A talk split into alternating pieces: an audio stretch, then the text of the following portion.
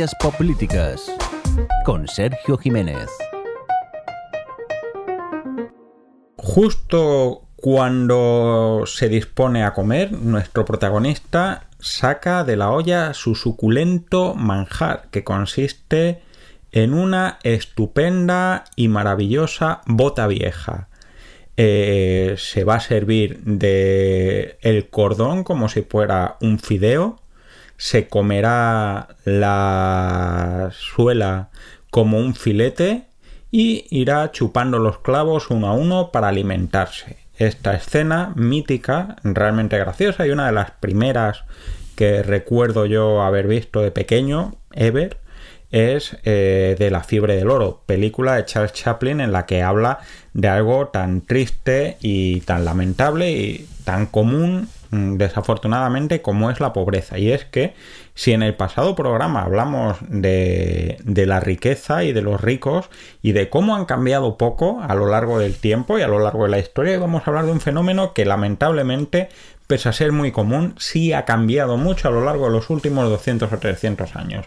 Mi nombre es Sergio Jiménez, Crash el en Twitter, y quiero darte la bienvenida a un nuevo programa de ciencias políticas, el programa, el podcast en el que hablamos de cuestiones relativas a la política, sociología, filosofía y todos estos temas que nos rigen como sociedad y como conjunto de personas que parecen a veces un poco áridos, pero que se pueden explicar y entender de manera sencilla utilizando series, pelis, videojuegos o cualquier cosa que lo identifique. Y hoy, como decía, igual que ya habíamos hablado de la riqueza, vamos a hablar de la pobreza. Y es que la pobreza es un fenómeno realmente complejo, importante, lamentablemente ubicuo, pero que ha cambiado de manera muy eh, visible en los últimos 200-300 años, fruto de nuestra estructura económica, de nuestro sistema social y también de cómo la propia percepción que tenemos de cuál es nuestra situación ha condicionado lo que ahora mismo llamamos un pobre. Así que empezamos.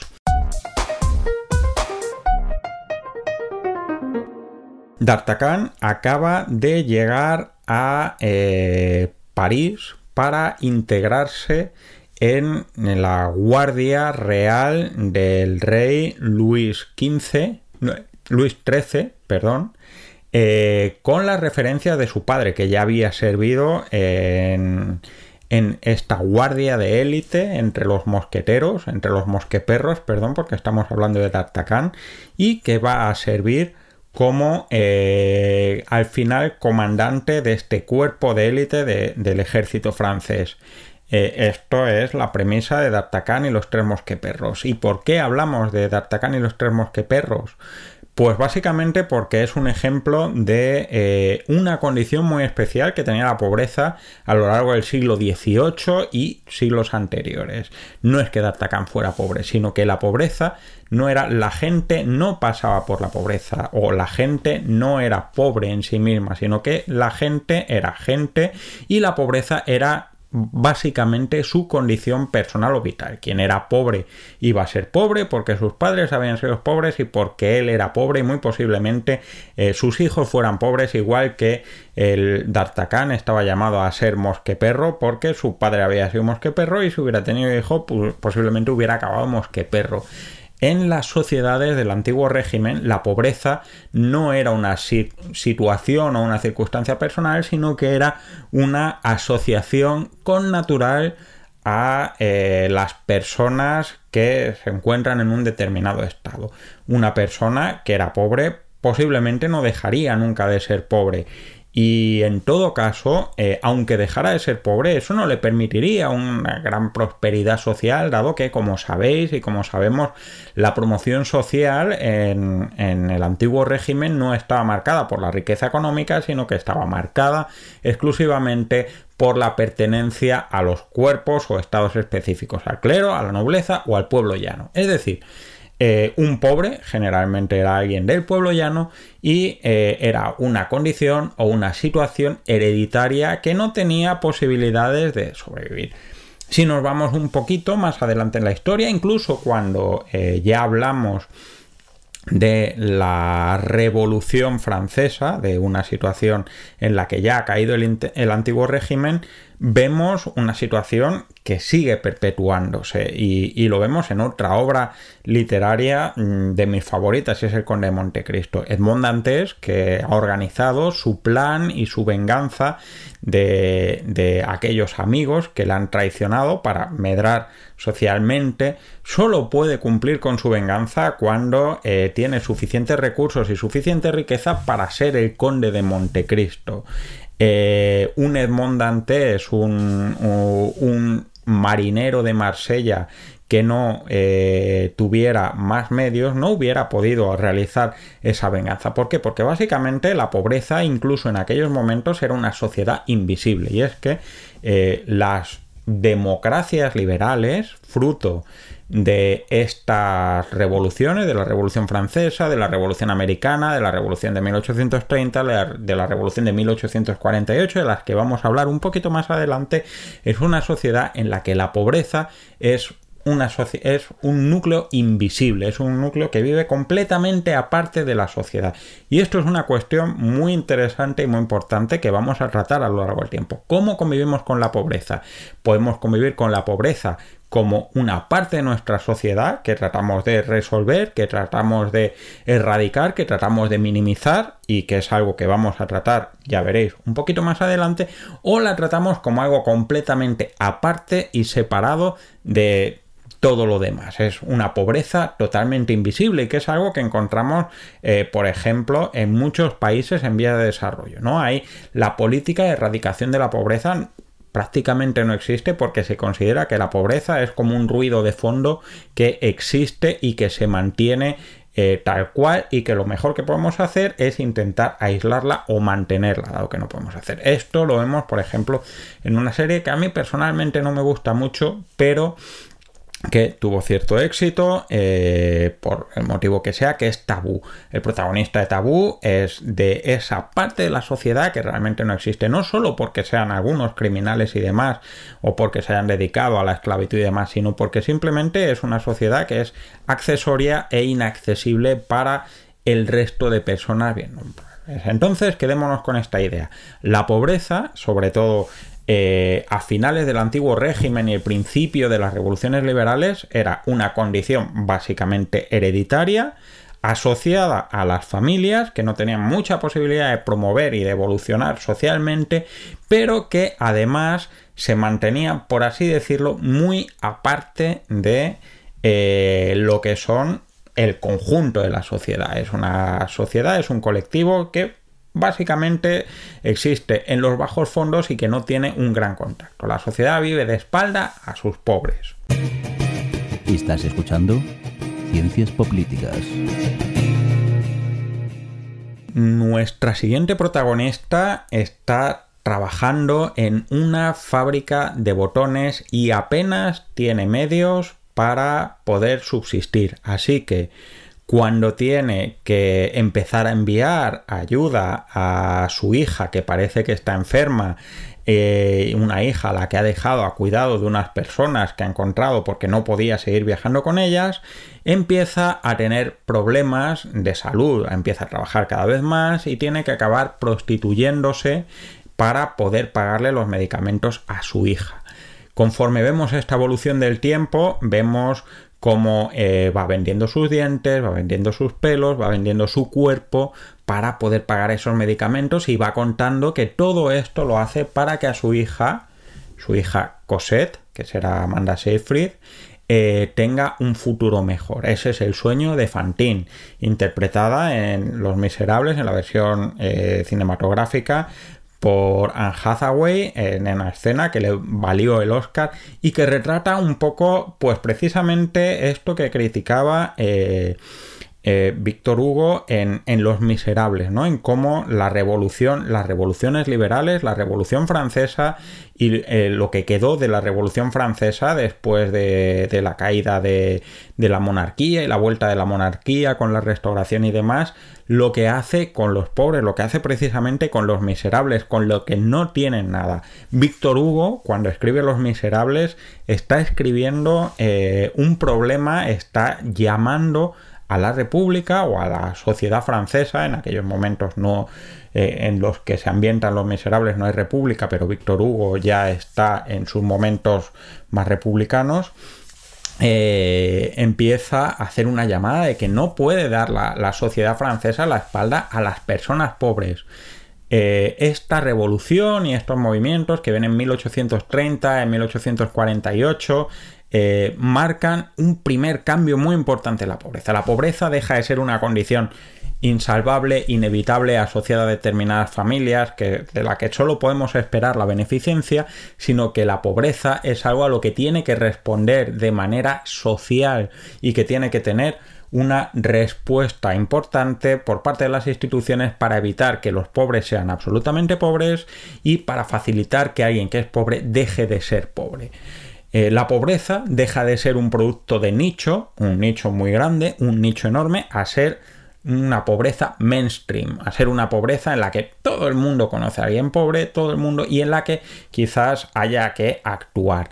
Todo esto viene conjunto con algo que vemos en la propia Los Miserables, en una manera muy eh, prototípica, un poco anticuada, porque estamos hablando de principios de la revolución industrial, esa fábrica en la que trabaja Fantin, pero que empieza a consolidarse precisamente con un elemento fundamental de la revolución de 1848, que es el marxismo. La revolución industrial empieza a generar no solo pobres, que siempre los ha habido, como dice una canción que se canta en mi pueblo, sino muchos pobres, muy pobres, que trabajan mucho y que pese a trabajar mucho no tienen garantizada la subsistencia. No es que antes tuvieran garantizada la subsistencia, aunque las sociedades rurales pues garantizaban que el que más y el que menos pudiera comer unos boniatos, unos nabos y demás, pero en el momento que le vas a la ciudad no tienes ningún elemento de subsistencia y si el sueldo no te da para pagar la comida, no comes y punto. Esta preocupación por la pobreza, movida por el movimiento revolucionario de Karl Marx acerca de esas injusticias y de llamar a una revolución para acabar con este reparto injusto de la riqueza, viene acompañado por otra cuestión y es el sentimiento del nacionalismo. Eh, los pobres antiguos, los pobres del antiguo régimen, era gente que realmente no tenía nada que ver con la nobleza, o mejor dicho, la nobleza consideraba que no tenían nada que ver los pobres con ellos y por lo tanto no hay mucho que hacer.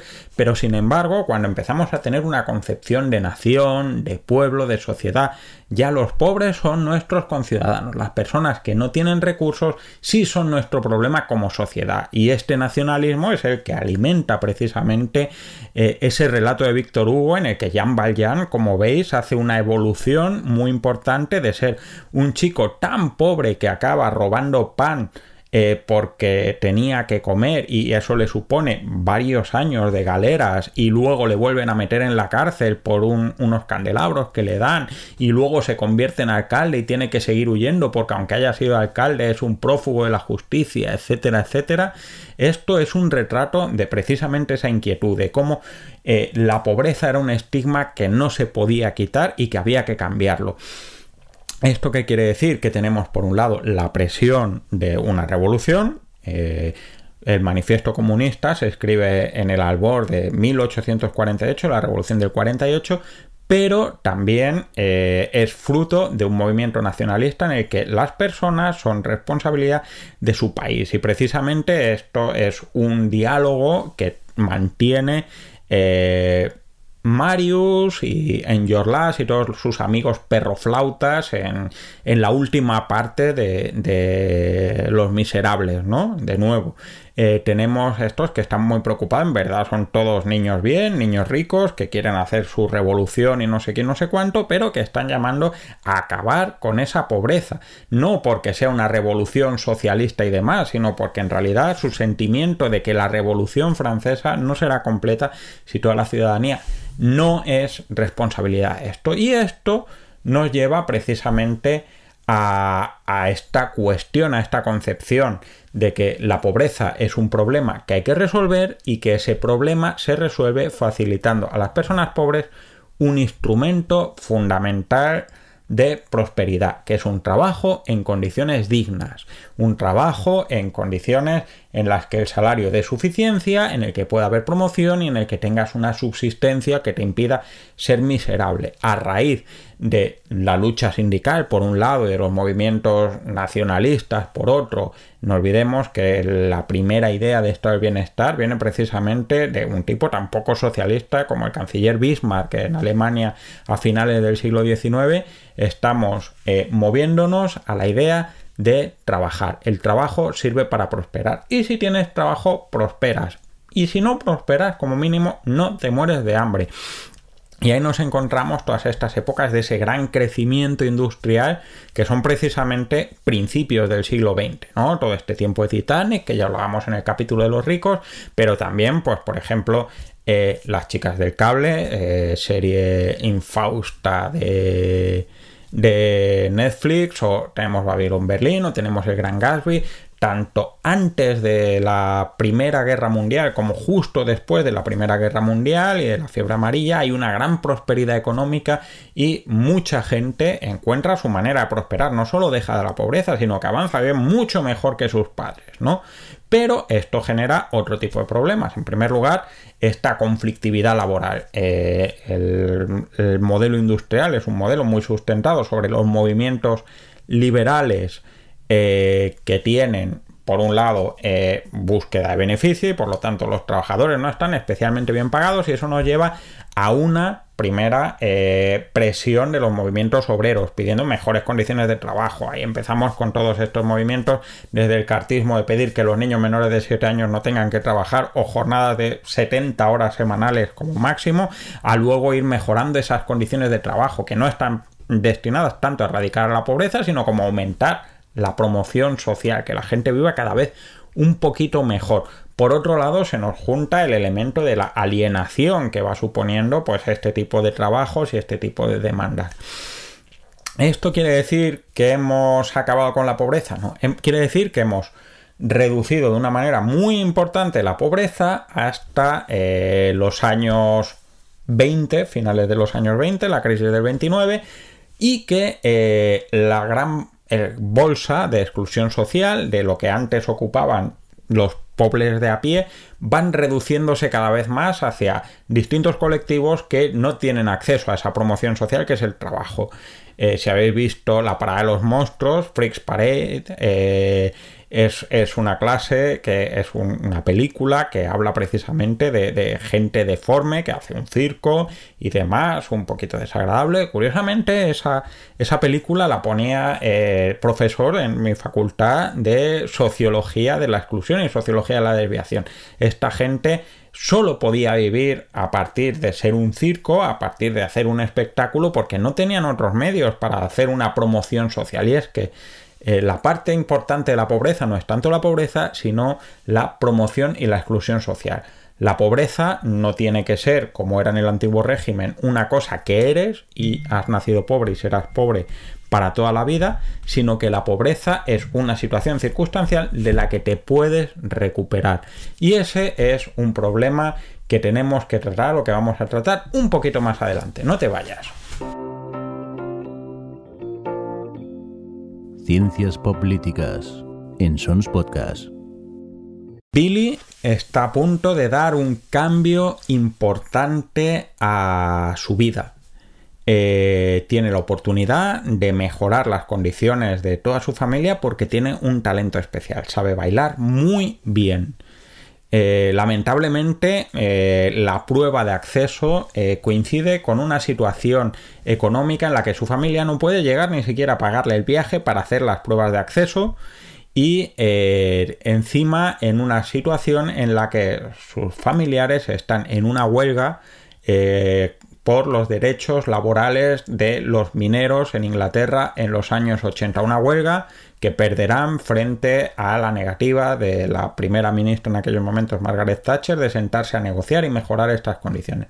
Este es el momento quizás climático de Billy Elliot, ¿no? Cuando el padre de Billy Elliot decide eh, primero romper ese piquete para ir a trabajar y poder pagarle la prueba y luego cuando todos los mineros que están en la huelga eh, están juntando dinero para que el pobre Billy pueda acceder a esa escuela de baile y pueda prosperar socialmente. Esto es la temática de Billy Elliot y es algo que nos habla mucho de la exclusión y la promoción social. Habíamos hablado hasta hace poquito, hasta el anterior segmento, de cómo eh, la bonanza económica hasta finales del siglo XIX, principios del siglo XX, habían hecho que el trabajo fuera el principal mecanismo de promoción social.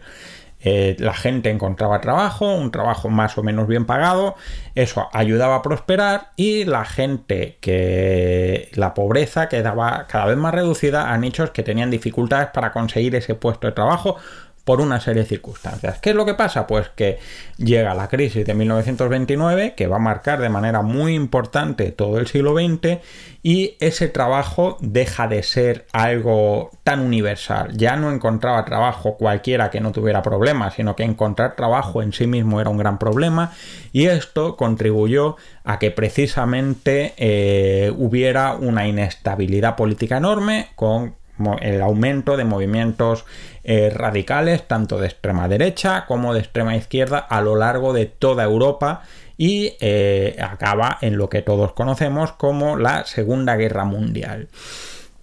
Todo este contexto eh, viene para explicar qué es lo siguiente, y es que cuando acaba la Segunda Guerra Mundial, eh, una de las cosas que queda claro para gran parte de los eh, economistas y políticos es que la prosperidad económica y la cohesión social son elementos básicos para garantizar que las democracias funcionen. Es decir, si hay estabilidad social y no hay gente pobre, muy pobre, sin posibilidad de de prosperar y si no están lo bastante amargados, es más probable que una democracia sobreviva y que haya menos movimientos de extrema derecha.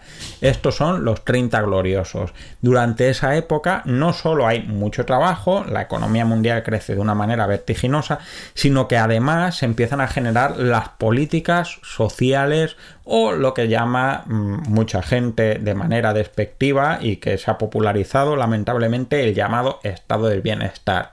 El estado del bienestar básicamente lo que hace es precisamente solventar una situación que es importante. Ya no es que la pobreza eh, sea algo que eres, no eres pobre, sino que como mucho estás en una situación de pobreza, pero si estás en una situación de pobreza, el Estado eh, te va a dar los medios para dos cosas. Primero, eh, que esa pobreza no acabe arruinándote la vida. Y segundo y no por ello menos importante que tengas los medios para volver a ponerte en pie y recuperar tu promoción social más adelante.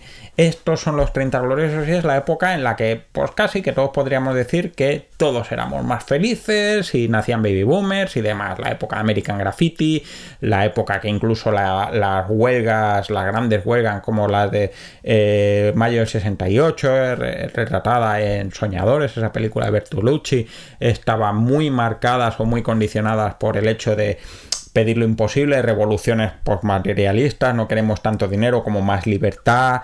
Eh, incluso eh, vemos cómo pues, la riqueza se va generalizando y, en España, en la España del desarrollismo, pues incluso gente muy pobre va evolucionando y va convirtiéndose en Antonio Alcántara, que pasa de ser ordenanza del Ministerio de Agricultura a ser director gerente de construcción en Nueva York y el negocio que está haciendo ahora, que la verdad es que no tengo ya ni idea o eh, una película muy recomendable de Garci, que es Las Verdes Praderas, que os recomiendo para que veáis cómo era la evolución del desarrollismo, cómo era que la gente ya no solo está luchando para evitar ser pobre, sino que empieza a llegar a unos niveles de bondad estupendos. En ese momento es cuando empezamos a generalizar un término eh, que a mí generalmente no me gusta, pero que a los políticos, a la sociología y a casi todo el mundo les resulta muy cómodo, que es el término clase media, ¿no? La clase media, por así decirlo, es gente que no es, eh, metemos en el mismo saco a gente que no es eh, absurdamente rica o a gente que no está muriéndose de hambre en la calle. Eh, y ese concepto tan, tan vago y tan abstracto se empieza a hacer esquivo. ¿Por qué se empieza a hacer esquivo? Porque si ya os he dicho que la crisis del 29 marca mucho eh, la política del siglo XX, hay otra crisis que marca la política del siglo XX y la política del siglo XXI, que es la crisis de 1973. En este momento eh, pasa precisamente lo que vemos con Billy Elliot y ya no es que la lucha sea por el pleno empleo y por la protección social eh, o por mejorar la protección social, sino que las políticas derivadas de, esa crisis, de, la crisis del 73, encarnada por eh, Ronald Reagan, por Margaret Thatcher, por Pinochet y demás, acaban generando una ruptura de este pacto, de esta pobreza. Ya, amigo, si eh, resulta que pierdes tu empleo, como mucha gente después de la crisis del 73, el Estado no te va a apoyar o no te va a apoyar tanto como te había apoyado anteriormente. Y eso hace que vuelva a haber amigos y amigas pobres. Empezamos a tener pobres otra vez de manera serializada. Y no solo pobres sino pobres que empiezan a encontrarse en una situación de exclusión social. O sea como volvemos un poco a la situación de los pobres no tanto del antiguo régimen pero casi. ¿por qué? pues pensad en una peli eh, que tuvo mucho éxito a mí me gusta y demás que es Los lunes al sol ¿no? de Fernando León de Aranoa los protagonistas de Los lunes al sol es gente que no solo ha perdido su trabajo y está viviendo del paro y un paro cada vez más escuálido y, más exiguo y que no le llega a fin de mes, es que es prácticamente imposible para encontrar trabajo. Así que ni el Estado les ayuda a cubrirse porque oficialmente son unos vagos y tampoco tienen unos medios para encontrar un puesto de trabajo. Dependiendo, por lo tanto, del pequeño subsidio menguante cada vez más porque las políticas de después del 73 van haciendo en la reducción de estos subsidios, o bien dependiendo del apoyo de las redes familiares.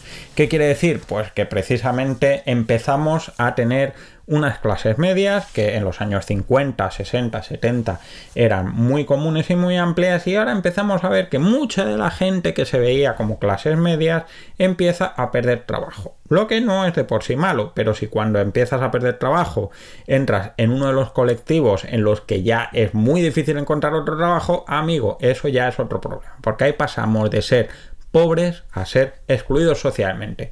¿Qué es la exclusión social? Pues es una ascripción, una definición que viene de la sociología francesa y que básicamente te dice esto, ya no es que seas pobre, sino que mm, básicamente eh, no vas a tener ninguna manera de ascender en esa promoción social. O bien porque no encuentras trabajo, como pasa en los lunes al sol, o como pasa con los protagonistas de barrio, o como pasa con la protagonista de Volver, de Almodóvar, que tiene que inventarse una historia para quedarse y abrir un restaurante y demás. Eh, y eso es lo que le permite prosperar de la absoluta pobreza en la que estaba Ah, ahora, eh, más recientemente, eh, el trabajo que no te saca de la pobreza, ¿no? Esta película de Ken Loach de Sorry We Miss You, en la que habla, pues precisamente de trabajadores de la gig economy, ni siquiera trabajando muchas horas estamos en condiciones de tener las condiciones de subsistencia y esos trabajos se están nutriendo especialmente en estos colectivos de exclusión social, ¿no? En temas como Uber, en temas como eh, Globo, en temas como, bueno, pues todas estas soluciones.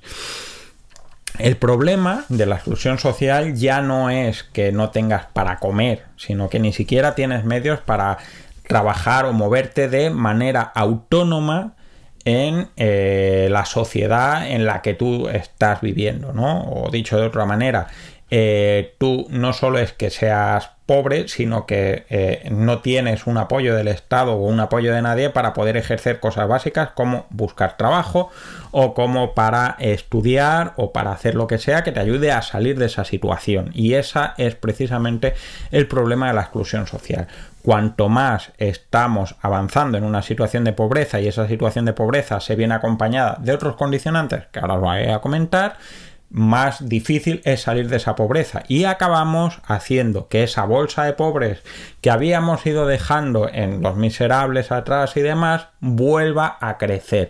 No tan grande, pero igual de profunda esa brecha que la que había entonces.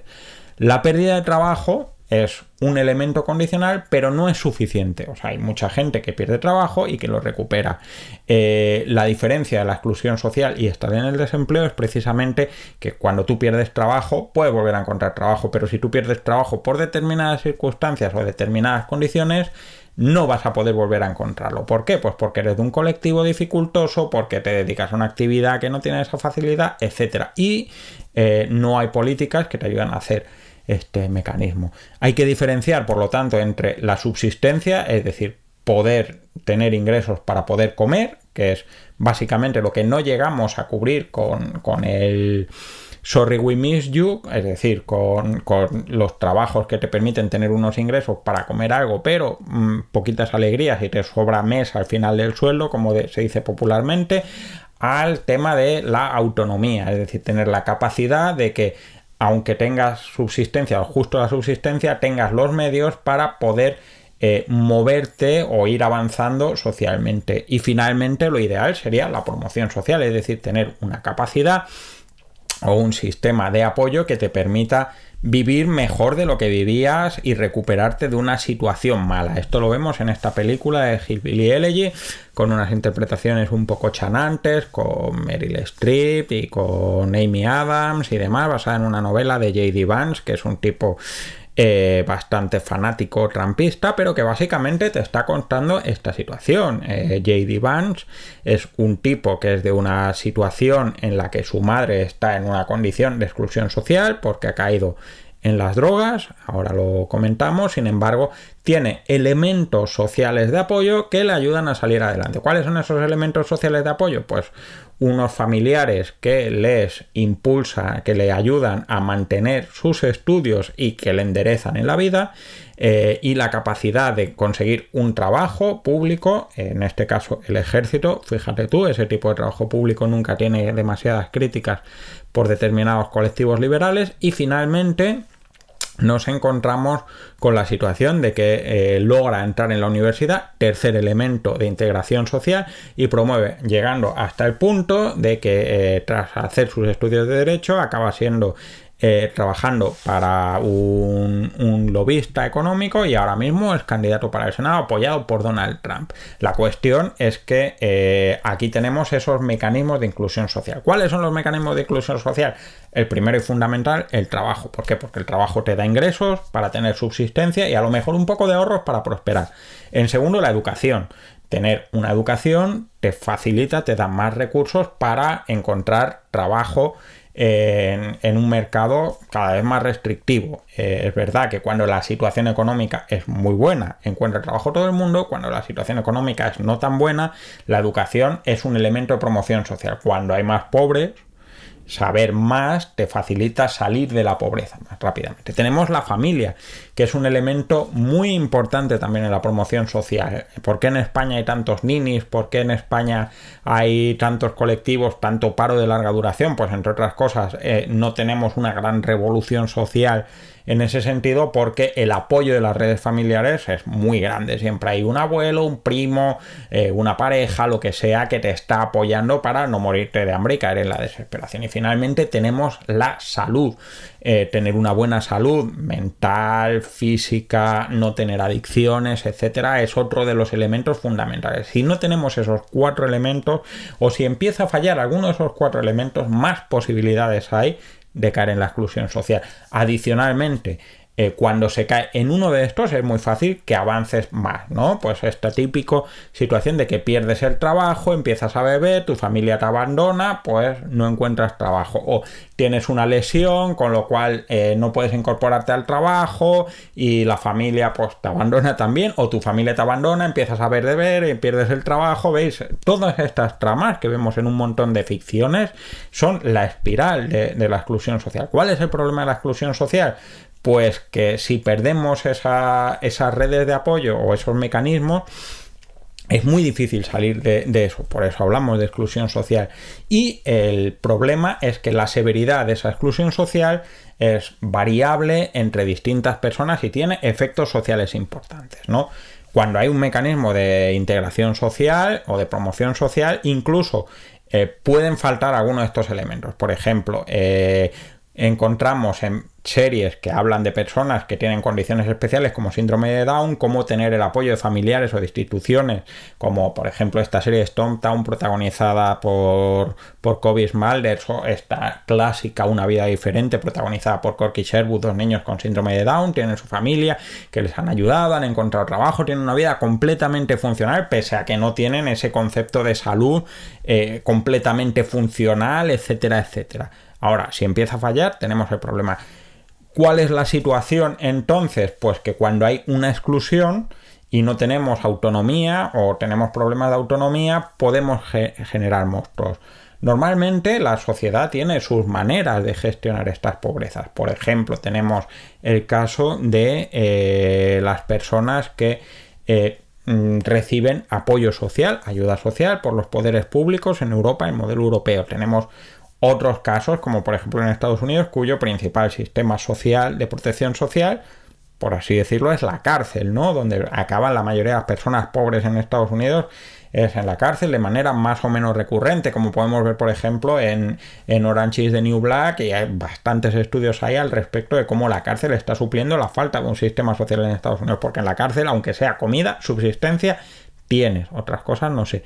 Pero adicionalmente encontramos que la pérdida de esas redes pueden tener otra serie de efectos. Y si no, quedaros con una cosa una persona con problemas eh, o necesidades especiales mentales en Estados Unidos es Jason Burgess, que va matando campistas eh, eh, porque su familia le tenía humillado y escondido y no sabía tratar. No, su familia la ha mantenido fuera del círculo de inclusión. Sin embargo, otra persona con necesidades especiales, que es este personaje de la, de la vaquilla de Berlanga, eh, que va gritando por ahí, por el pueblo, qué guapa es mi hermana, qué guapa es, que no parece de este mundo, es otra persona con unas necesidades especiales, pero ha tenido un apoyo de una familia funcional que le ha permitido eh, mantener cierto grado de autonomía, aunque sea para ir corriendo y diciendo que su hermana es muy guapa. Dicho de otra manera, o empezamos a trazar redes de apoyo social que ayuden a reducir las bolsas de exclusión social, que lamentablemente son cada vez más comunes, más amplias y con una brecha que empieza a ser relativamente profunda, y esto lo vemos con informes de Cáritas y con informes de pobreza en, en Europa y demás, o nos vamos a encontrar de nuevo con una situación de inestabilidad social y política como parece que vamos encontrando cada vez más en Europa y en América. Estás escuchando Ciencias Políticas. Y esto ha sido todo por hoy. Espero que te haya gustado. Eh, yo me lo he pasado muy bien hablando de, este tema. La sociología de la exclusión siempre me ha parecido un tema muy interesante y, muy complejo y no lo bastante profundizado en, en las academias y en la universidad y demás, al menos desde el punto de vista de la ciencia política, nada más que de una manera instrumental. Y espero eh, que, nos veamos muy pronto. Eh, agradecimientos, como sabéis, pues a la gente que da sugerencias, ideas, que hace comentarios, que le da me gusta en las distintas plataformas, que comparte, etcétera, etcétera. Y desde luego al señor Mirindo, que hace que esto suene de maravilla y que hace que todos los podcasts de mis compañeros de Sons eh, funcionen a la perfección. Nos vemos muy pronto, esto ha sido todo por hoy, hasta luego. Acabas de escuchar Ciencias Políticas, un podcast alojado en Sons, red de podcasts. Encuentran más información de este episodio en nuestra página web, sons.red barra Ciencias Políticas. Y descubre muchos más podcasts en sons.red.